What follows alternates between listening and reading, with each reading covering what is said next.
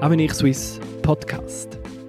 Altersvorsorge geht jeden an. Sie zu planen kann nicht früh genug beginnen. Doch gerade die junge Generation verschiebt die Auseinandersetzung damit oft in die Zukunft. Woran liegt es? An Hedonismus, Selbstzentriertheit und Faulheit, wie die Vorwürfe häufig zu hören sind? Oder verliert man angesichts der Komplexität des Themas auch einfach den Überblick? Avenir Jeunesse will das ändern. Heute, nicht morgen, heißt ihre neueste Publikation, die Klarheit und Orientierung bringen soll. In einer Gesprächsrunde stellen Salome Vogt, Noemi Ruthen, Jennifer Langenecker, Laura Galendo und Mario Bonato ihre Kurzbroschüre vor, berichten über Reaktionen aus ihrem Umfeld und diskutieren, weshalb heute und nicht morgen wir alle dringend handeln und uns mit der Altersvorsorge beschäftigen müssen. Ich begrüße meine Kolleginnen und Kollegen wie auch die Zuschauer ganz herzlich und ich freue mich sehr, dass es geklappt hat, dass wir uns hier an einem Tisch zusammensetzen, um über das Thema der Altersvorsorge ähm, zu diskutieren. Wie vielleicht noch nicht alle wissen, aber wir haben erst letztens eine Publikation zu diesem Thema herausgegeben. Und uns ist es wichtig, heute in diesem Podcast dem Publikum zu erläutern, weshalb wir eigentlich diese Publikation geschrieben haben. Es geht in erster Linie darum, das Thema der Altersvorsorge überhaupt der jungen Generation zu unterbreiten. Also wieso sollten sich junge Menschen mit diesem Thema auseinandersetzen? Das ist so eigentlich eine der Hauptfragen. Und zudem wollten wir versuchen, das Thema der Altersvorsorge ein bisschen äh, vereinfacht darzustellen, zumal zumindest mir ging es so, als im letzten September die Debatte rund um die Reform losging, hatten wir ganz viele Informationen, es wurde viel politisiert, viel polemisiert. Man konnte vor lauter Bäumen den Wald irgendwann nicht mehr sehen und so haben wir beschlossen, das komplexe Thema der schweizerischen Altersvorsorge in einem einfachen Booklet zusammenzufassen. Ziel dieser Publikation ist es, dass vor allem jüngere Menschen, so wie wir es sind, sich bereits jetzt mit diesem Thema auseinandersetzen. Ja, aber die Studie ist ja nicht nur für Jüngere. Sie kann auch für Älteren relevant sein. Es ist eine gute Darstellung und ein Überblick über die Altersvorsorge. Und wie du es vorher gesagt hast, es wurde heftig, hitzig diskutiert, politisiert während der Debatten um die Reform der Altersvorsorge 2020. Es wurde auch vielmals gesagt, dass es unfair sei für die Jüngeren, weil die für Älteren aufkommen müssen und so weiter. Und wir wollen in dieser Publikation eben nicht jung gegen alt ausspielen, wie es häufig in diesen Diskussionen in der letzten Zeit der Fall war. Genau, in dieser Diskussion wurde vielmal über ähm, den Generationenvertrag gesprochen und man hat den Generationenvertrag immer wieder in Frage gestellt und gesagt, er sei unfair. Anstatt darüber nachzudenken, was kann man machen, damit dieser Vertrag wieder ausgeglichen ist. Man muss diesen Generationenvertrag, welcher fiktiv ist, in einem größeren Rahmen ansehen die Beziehungen sind viel weitergreifend als nur das Altersvorsorgesystem. Sie sind, Generationen sind sehr stark untereinander vernetzt und voneinander abhängig. Man muss auch dazu denken, dass beispielsweise sich ähm, die Solidaritätsstrukturen in Familien verändert haben. So waren früher die Eltern zu Hause und haben sich um ihre pflegebedürftigen Eltern gekümmert. Also die Mutter blieb zu Hause, der Vater ging arbeiten, das klassische Rollenbild. Solche Sachen haben sich verschoben heutzutage und auch diese Gegebenheiten bringen den Generationenvertrag ein bisschen aus der Bahn. Und man kann den Generationenvertrag auch herunterbrechen, oder? Zum Beispiel ich bin enorm dankbar meinen Eltern gegenüber für die schöne Kindheit, die ich hatte und auch für die Ausbildung, die ich genießen konnte. Und da möchte ich auch etwas zurückgeben und für Sie da sein, wenn Sie denn mal Hilfe benötigen. Ja, das ist, das stimmt. Aber es geht hier nicht nur um diese private Ebene dieser Generationenvertrag, sondern man muss auch noch bedenken, dass es einen staatlichen Bereich gibt, wie zum Beispiel jeder von uns kann eine Ausbildung genießen oder wenn wir krank sind, können wir ins Spital gehen, weil eine Gesundheitsinfrastruktur vorhanden ist. Genau, und wie du gesagt hast, Laura, diese Altersvorsorge ist einfach ein wichtiges Element des gesamten Generationenvertrags. Die Altersvorsorge ist aber ähm, in die Jahre gekommen, weil sie auf einem veralteten Gesellschaftsbild basiert und auch weil die Annahmen zur Bevölkerungsentwicklung veraltet sind. Man erkennt dieses Problem eigentlich ganz schnell, wenn man die Trends in der Bevölkerung anschaut.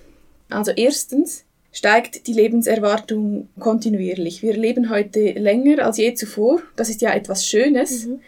Aber wir müssen auch bedenken, dass wenn das Pensionierungsalter fix bleibt, dass wir dann einen immer längeren Teil von unserem Leben in Pension verbringen.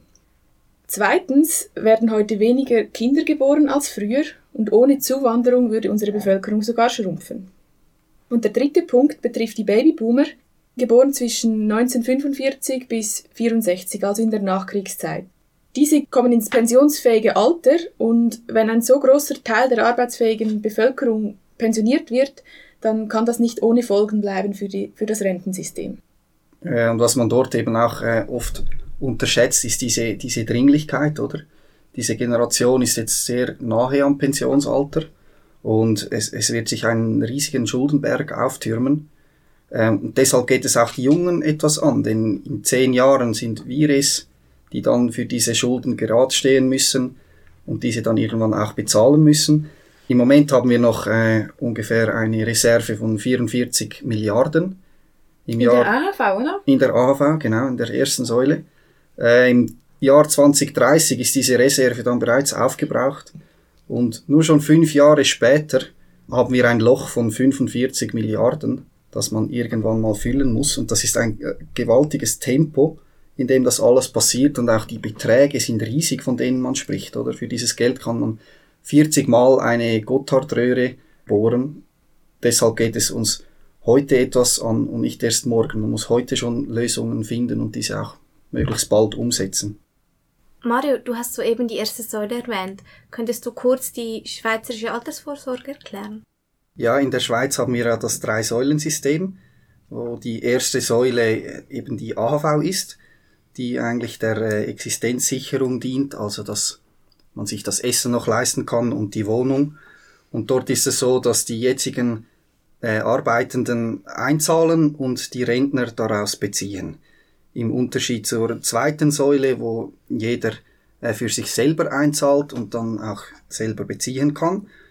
Und diese zweite Säule, also die berufliche Vorsorge, dient dann der Fortsetzung des gewohnten Lebensstandards, also dass man auch noch die Größe der Wohnung quasi entscheiden kann. Und dann haben wir noch die dritte Säule, die private Vorsorge, die freiwillig ist, im Unterschied zu den anderen beiden, die obligatorisch sind, wo jeder sich für sich selber ähm, schauen kann, wie viel, der, wie viel er dann sparen möchte, um dann auch noch irgendwie in die Ferien zu gehen im Pensionsalter. Und äh, gerade ist es die erste Säule oder die, die AHV, die in eine solche Schieflage gerät. Ja, und wenn wir eigentlich gerade von der ersten Säule sprechen, ich finde es ja auch ziemlich beeindruckend, wenn man sich vorstellt, dass als die AHV im Jahr äh, 1948 gegründet wurde, da arbeiteten die Menschen nach der Pension noch 13 Jahre. Heute aber leben wir noch 21 Jahre länger. Ich meine, das ist super für uns. Aber man muss sich das vorstellen, das ist eine Differenz von acht Jahren, die wir einfach haben, aber wir haben die Zahlungen diesbezüglich einfach nie revidiert. Also das heißt, wir müssen eigentlich mit den gleichen Einnahmen auskommen. Und zum Beispiel, wenn man bedenkt, vor eben 70 Jahren, da gab es noch sechs Menschen, die einen Rentner sozusagen trugen. Das heißt eigentlich sechs Leute mussten arbeiten, um eine Rente zu bezahlen. Heute müssen drei Menschen arbeiten, um eine laufende Rente zu decken. Und äh, man geht davon aus, dass es in 20 Jahren nur noch zwei Menschen sind, die zusammen eine ganze Rente decken möchten. Und das ist Wahnsinn. Ja, also weil es so ist, dass in der AHV eben diejenigen, die heute erwerbstätig sind und einzahlen, die Renten von den Rentnern eben. Genau, das ist das sogenannte Umlageverfahren, von dem alle immer sprechen. Und deswegen sind diese demografischen Veränderungen auch relevant für die Finanzen der AHV. Ganz genau, ja. Jetzt kann man sich natürlich überlegen, wie kann man diese erste Säule, aber natürlich dann auch die zweite Säule wieder ins Gleichgewicht bringen, weil nur mit einem Gleichgewicht kann unser Vorsorgesystem wieder ins Lot gebracht werden. Ja gut, wir haben mehrere Lösungen in unseren Publikationen aufgelistet anhand von drei Hebeln, weil es gibt ja keine Wunderlösung, unseres Rentensystems wieder ins Gleichgewicht zu bringen. Entweder muss man mehr einzahlen, sprich vielleicht höhere Löhnbeiträge für unsere Rente einzahlen oder äh, die Mehrwertsteuer erhöhen Oder man sollte weniger auszahlen, sprich die Renten kürzen. Und das scheint höchst unpopulär zu sein in den öffentlichen Debatten. Oder man könnte sich auch äh, vorstellen, länger zu sparen, sprich länger zu arbeiten und das Rentenalter erhöhen. Und welches von diesen Mitteln würdest du als das Wichtigste bezeichnen? Das länger sparen oder das Rentenalter erhöhen ist eigentlich eine sinnvolle Maßnahme, weil es bringt eine Entlastung eigentlich in zwei Richtungen. Auf der einen Seite arbeitet man länger, also man zahlt länger Beiträge in die Pensionskasse oder in die AHV ein. Und auf der anderen Seite verkürzt man auch die Periode, die man in die Rente verbringt. Also man braucht weniger Kapital, um seine Rente zu finanzieren.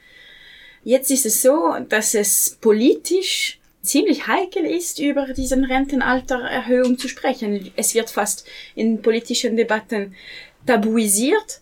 Ja, ich kann mir auch vorstellen, dass es für Politiker auch kein angenehmes Thema ist, wenn die wiedergewählt werden sollen.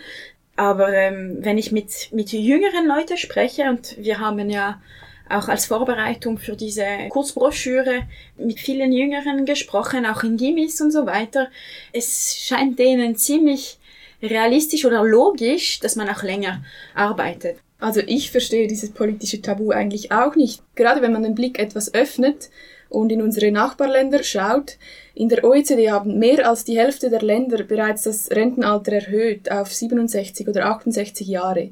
Und in der Schweiz haben wir eine der höchsten Lebenserwartungen. Da wäre es doch einfach nur logisch, wenn auch wir nachziehen und das Rentenalter erhöhen. Ja, dem würde ich eigentlich voll zustimmen. Also ich denke, dass jetzt auch in meinem Umfeld mit den meisten Leuten, mit denen ich spreche, die sehen das in etwa ähnlich. Und jetzt bei mir zum Beispiel ist es so, mein Vater steht faktisch eigentlich kurz vor dem Rentenalter, aber ich kann mir beim besten Willen nicht vorstellen, dass der in Rente geht.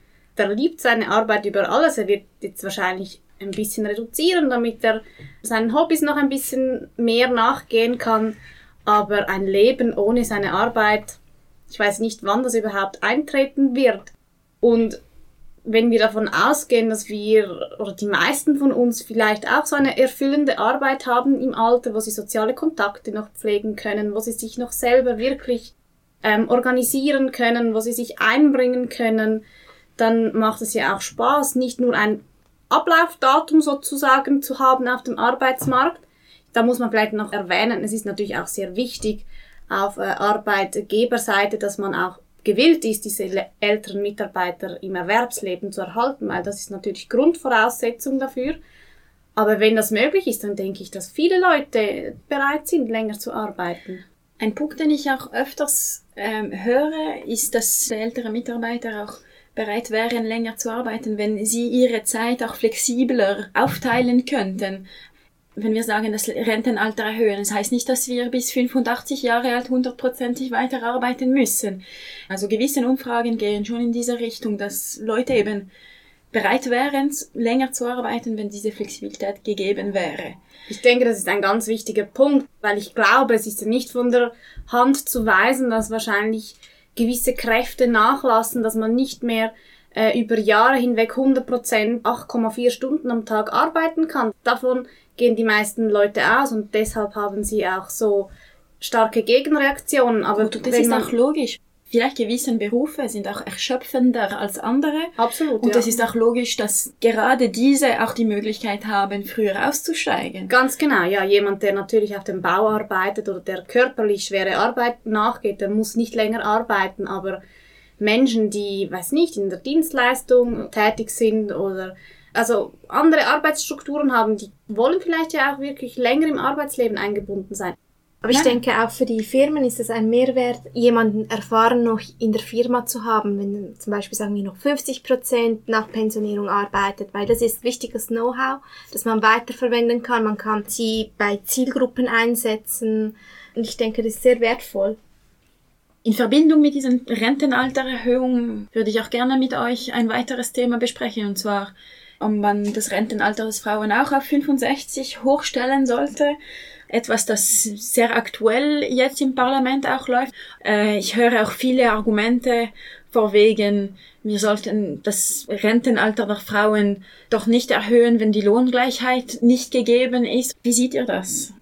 Ich denke, dass hier sehr wichtig ist, dass man nicht anfängt, irgendwie zwei Sachen miteinander zu vermischen. Ich meine, wir haben auf der anderen Seite unterschiedliche Löhne, aber das ist ein Problem, das muss man an der Wurzel packen und sicher nicht jetzt mit den Renten durcheinander bringen, weil wenn wir ähm, die Fakten anschauen, dann leben Frauen einfach schlicht länger als Männer zum Beispiel. Denke ich, ist das ein legitimer Grund, um auch ein Jahr länger zu arbeiten. Also wir beziehen ja schließlich auch länger Rente. Dann haben wir ja noch eine weitere Problematik in dieser Hinsicht, dass äh, vor allem halt Frauen, weil sie eher Teilzeit arbeiten und weil sie eher auch in Berufen tätig sind, wo sie ein bisschen schlechter entlöhnt sind, später eine tiefere Rente haben, sind genau die Frauen darauf angewiesen, dieses letzte Erwerbsjahr noch zu haben. Also sie müssen dieses eine Jahr mehr arbeiten, um auch eine bessere Rente zu haben. Also ich meine, das ist, glaube ich, ganz wichtig dass wir das nicht vergessen. Ein interessanter Fakt war, dass bei der Einführung des Altersvorsorgesystems, wie wir es heute kennen, waren eigentlich die Altersrente gleich für Männer und Frauen. Es wurde erst in einem zweiten Schritt auf 63 Jahre alt gesenkt und auf 64 Jahre wieder erhöht. Ja, und dieses Festschreiben von Unterschieden zwischen Männern und Frauen ins Gesetz, das gehört einfach nicht mehr in, dieses Jahrhundert, sondern das ist etwas, von, das der Vergangenheit angehört. Ja, ich bin auch der Meinung, dass Gleichberechtigung, wenn wir sie wirklich leben wollen, muss sie auch in der Altersvorsorge gespiegelt werden. Und es ist wahrscheinlich, also ich könnte mir vorstellen, dass dieses Ungleichbehandlung in der AHV auch zu Ungleichbehandlungen in anderen Bereichen führen könnte. Also es ist nicht unbedingt im Interesse der Frauen, dass diese Ungleichbehandlung weiterhin verbleibt. Ja, hier ja. sind wir ja eigentlich eben wieder beim veralteten Gesellschaftsbild, das eigentlich davon ausgeht, dass wir in traditionellen Vollzeitstellen und in konservativen Familienstrukturen leben. Genau, also früher dachte man, die Frau sei das Heimchen am Herd. Das ist heute nicht mehr der Fall, weil wenn man den gesellschaftlichen Wandel anschaut, dann sieht man eine Erosion des traditionellen Familienbilds mit der Frau als Hausfrau und Mutter und dem Mann äh, in der Rolle des Ernährers. Wenn man auch die Scheidungsraten anschaut, heute liegt sie bereits bei 41 Prozent. Also man sieht, die Familienmodelle haben sich sehr geändert. Man hat nicht mehr die traditionelle Familie, man hat Patchwork-Familien, man hat Familien, wo die Eltern beide Teilzeit arbeiten. Ja, also ich denke, gerade wenn wir jetzt ähm, auf die Arbeitsformen zu sprechen kommen, ähm, heute arbeitet fast jeder dritte Teilzeit und die Mehrfachbeschäftigung hat ebenfalls stark zugenommen. Also das heißt, wenn man für mehr als einen Arbeitgeber tätig ist. Und dies gibt uns einerseits ähm, sehr viel Flexibilität. Wir können Arbeit und äh, Privates besser vereinen. Es kann auch für den Arbeitgeber ein Vorteil sein, wenn die Arbeitnehmer dadurch produktiver und zufriedener sind. Aber es ist eben auch mit Tücken verbunden. Weil im heutigen System werden eigentlich Teilzeitarbeitende oder Mehrfachbeschäftigte benachteiligt. Wir haben ja diesen sogenannten Koordinationsabzug im heutigen System. Also das sind die knapp 25.000 Franken, die jährlich vom Jahresgehalt abgezogen werden und dann den versicherten Lohn darstellen. Das heißt, wenn man eben Teilzeit oder mehrfach beschäftigt ist und immer diesen vollen Betrag abbezogen bekommt, dann kann man eben einfach weniger ansparen. Ja, hier lohnt es sich vielleicht, das schnell an einem Beispiel zu zeigen. Und zwar habe ich eine Kollegin, die arbeitet 80 Prozent, aber aufgeteilt auf zwei Stellen. Also bei einem Arbeitgeber arbeitet sie 50 Prozent und verdient, sagen wir mal, 50.000 Franken im Jahr. Dann hat sie eine zweite Stelle, da arbeitet sie 30 Prozent und erwirbt 30.000 Franken im Jahr. Hat also eigentlich einen Jahreslohn von 80.000 Franken. Aber weil sie sowohl von diesen 50.000 als auch von diesen 30.000 jeweils 25.000 Franken abziehen muss, Koordinationsbeitrag, diesen sogenannten Koordinationsbeitrag ganz genau, kann sie nur noch 30.000 Franken versichern. Die andere Bezugsperson in meinem Umfeld, die verdient bei einem Arbeitgeber aber 80.000 Franken im Jahr.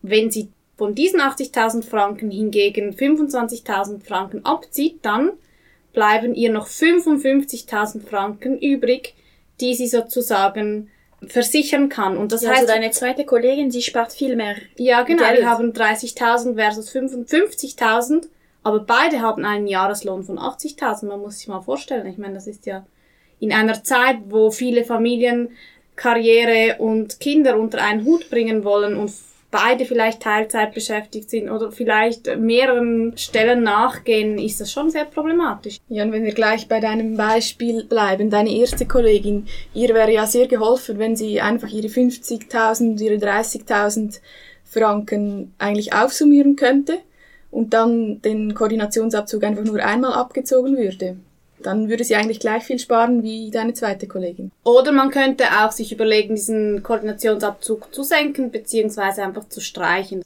Was ich eben gehört habe, dass eigentlich das Aufsummieren dieser Teillöhne heute schon möglich wäre, also dass man eigentlich die 30 und die 50.000 schon aufsummieren könnte. Aber das Problem ist schon ist, recht kompliziert, oder? Genau, es ist einfach sehr mit administrativen Hürden verbunden. Also ich muss dann eigentlich zu meinem einen Arbeitgeber gehen und ihn fragen, ob er nicht den Lohn von meinem zweiten Arbeitgeber auch in seiner Pensionskasse aufnehmen könnte. Und damit muss ich auch preisgeben, was ich beim zweiten Arbeitgeber beispielsweise verdiene. Und das ist vielleicht etwas, das ich nicht so offen kommunizieren möchte. Dann wäre es vielleicht einfacher, wenn man eine freie Pensionskassenwahl hätte, oder? Dass sie nicht an den Arbeitgeber gebunden ist, sondern an den Arbeitnehmer.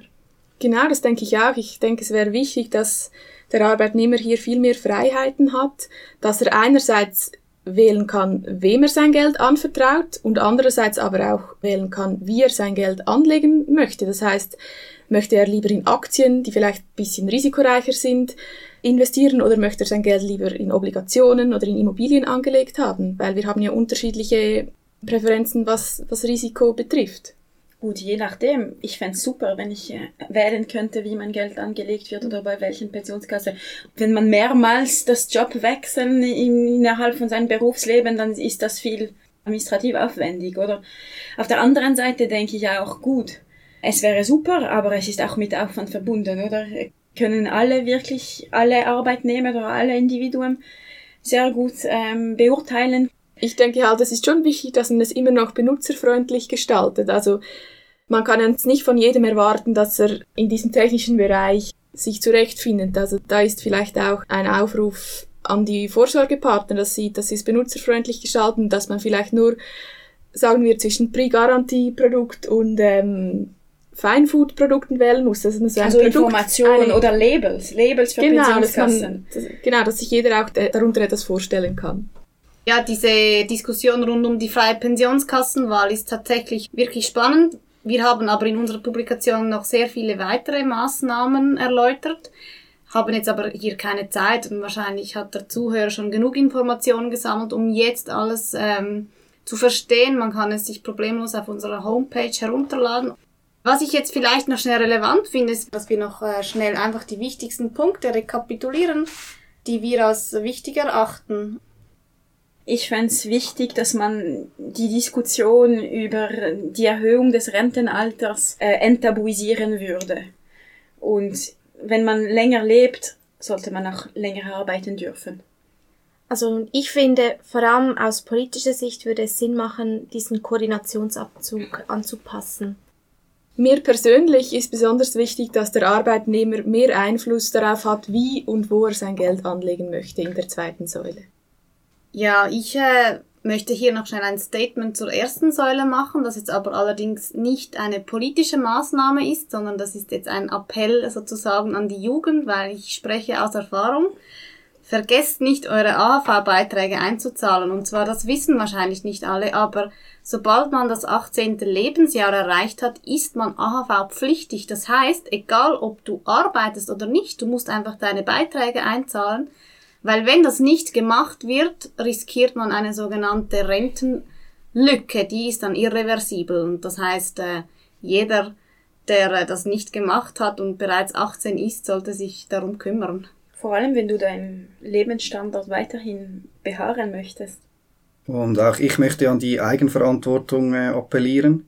Denn es gibt ja auch noch die dritte Säule, die private Vorsorge. Und gerade dort kann man dann ähm, so viel sparen, mehr oder weniger wie man möchte, um dann auch im hohen Alter noch äh, irgendwie reisen zu können oder sich das gute Essen leisten zu können. Und deshalb ist es wichtig, auch diese Eigenverantwortung wahrzunehmen. Früh genug. Ja, genau. Heute, nicht morgen. Sie hörten einen Podcast von Avenir Suisse, dem liberalen Think Tank der Schweiz. Mehr Informationen zur Studie Heute, nicht morgen finden Sie auf unserer Website unter www.avenir-swiss.ch.